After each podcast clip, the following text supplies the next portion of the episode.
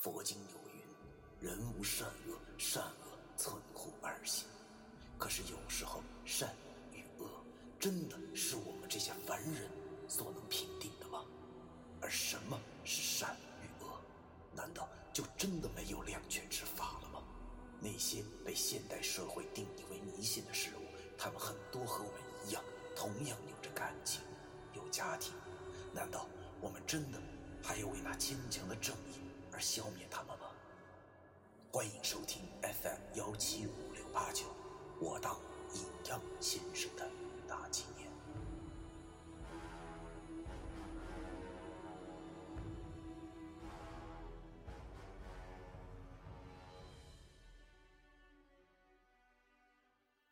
第一百一十一章：亡魂的迷茫。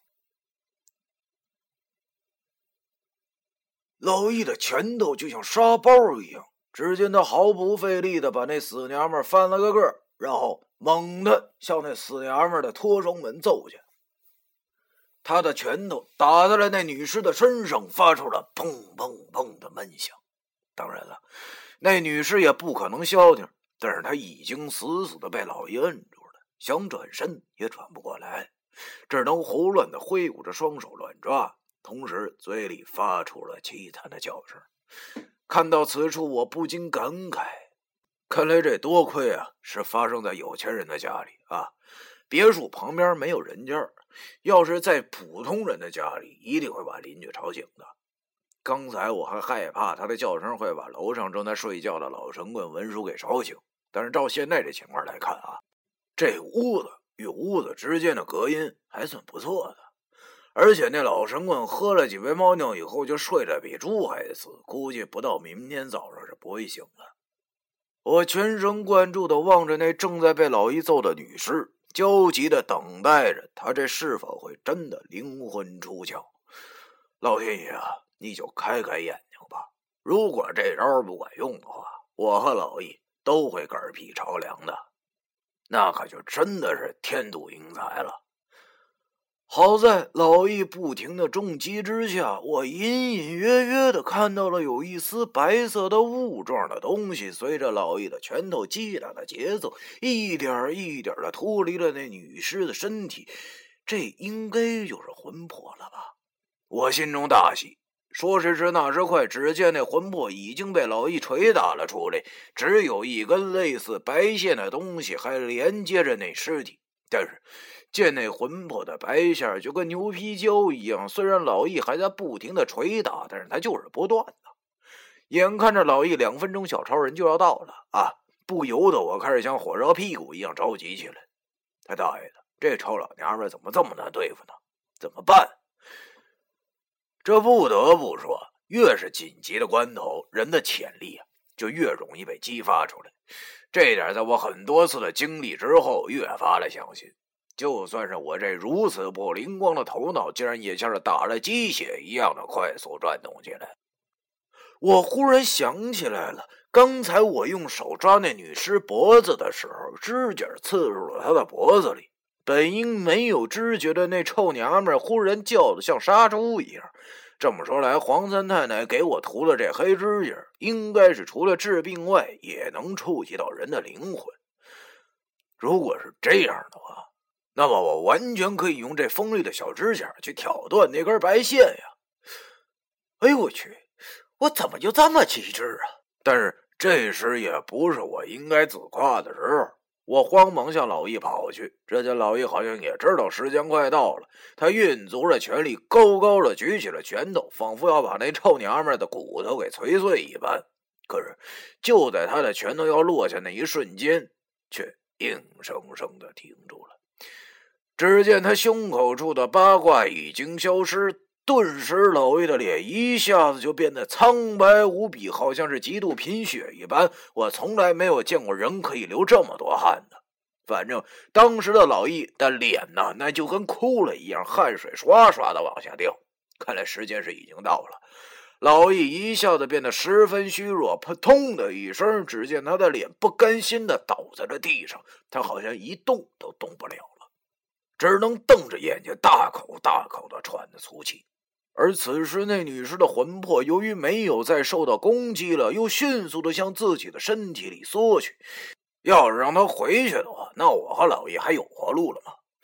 于是我想也不想的快速伸出小手指，向那白线勾了过去。通过指甲上传来的冰凉而又略带韧性的触感，我确定了我这小指甲确实能够摸着它。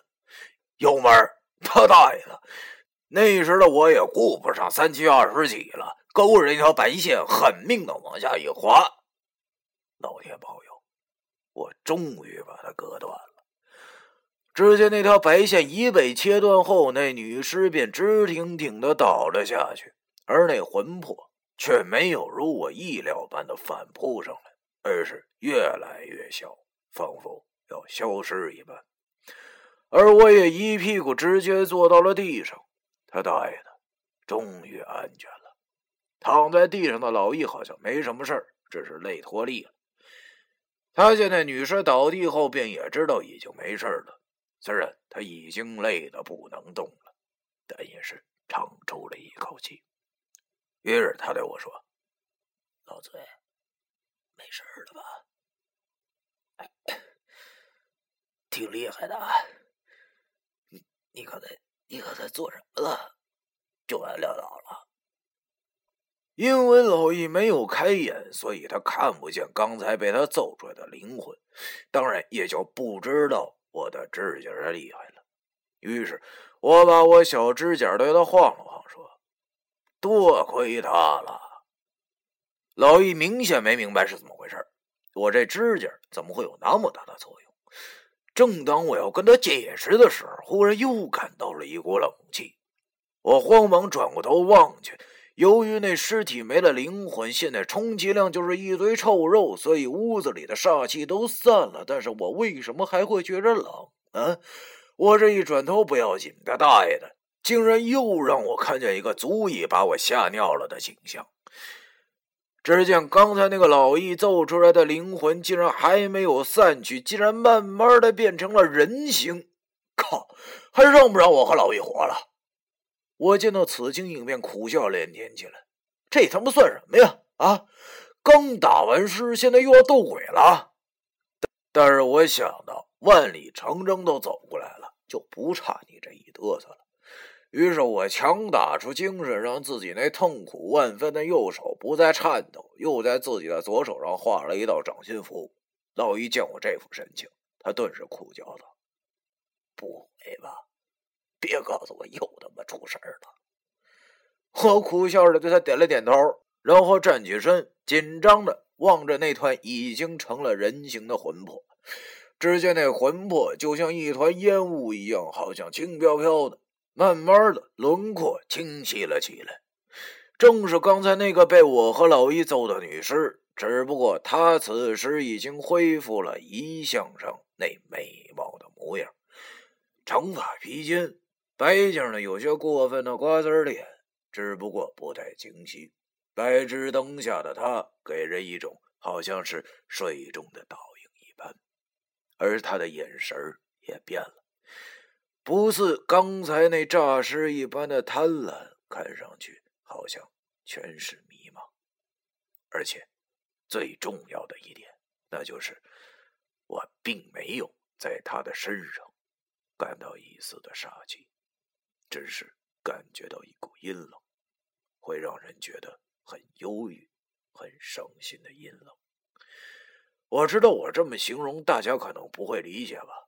但是我当时的感觉确实就是这样的。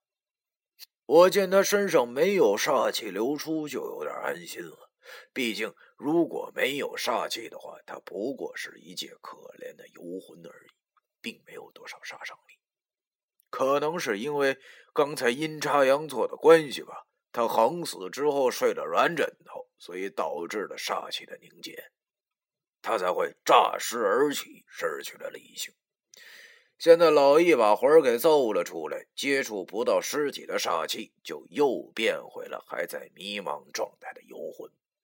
不得不说，这娘们确实挺好看的啊！正当我愣神儿的时候，他好像已经看到我和那个正在地上挺尸的老易，他竟然开口了，惊讶的说道：“我我怎么会在这里？你你你们是谁啊？”听他这么一说，我就差不多全放心了。果然，他现在还不知道自己已经死了。刚才那完全就是停尸的忌讳而导致的一场闹剧而已。哎呀，想到这里，我长出了一口气。只要没有危险就行了。于是我开口苦笑的对他说：“ 哎呀，这这要怎么跟你解释呢？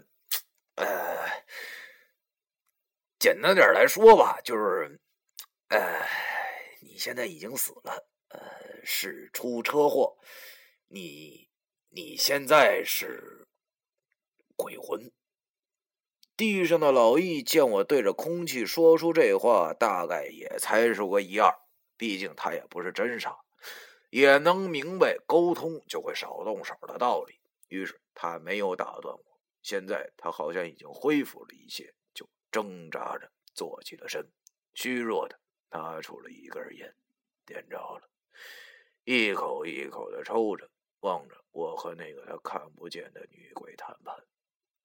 那女鬼听我跟她这么一说，竟然愣了，有些恐惧，有些不相信的和我说：“不，不可能吧？我，我只记得我好像喝多了，然后开车回家之之后什么就不知道了。你，你逗我呢吧？”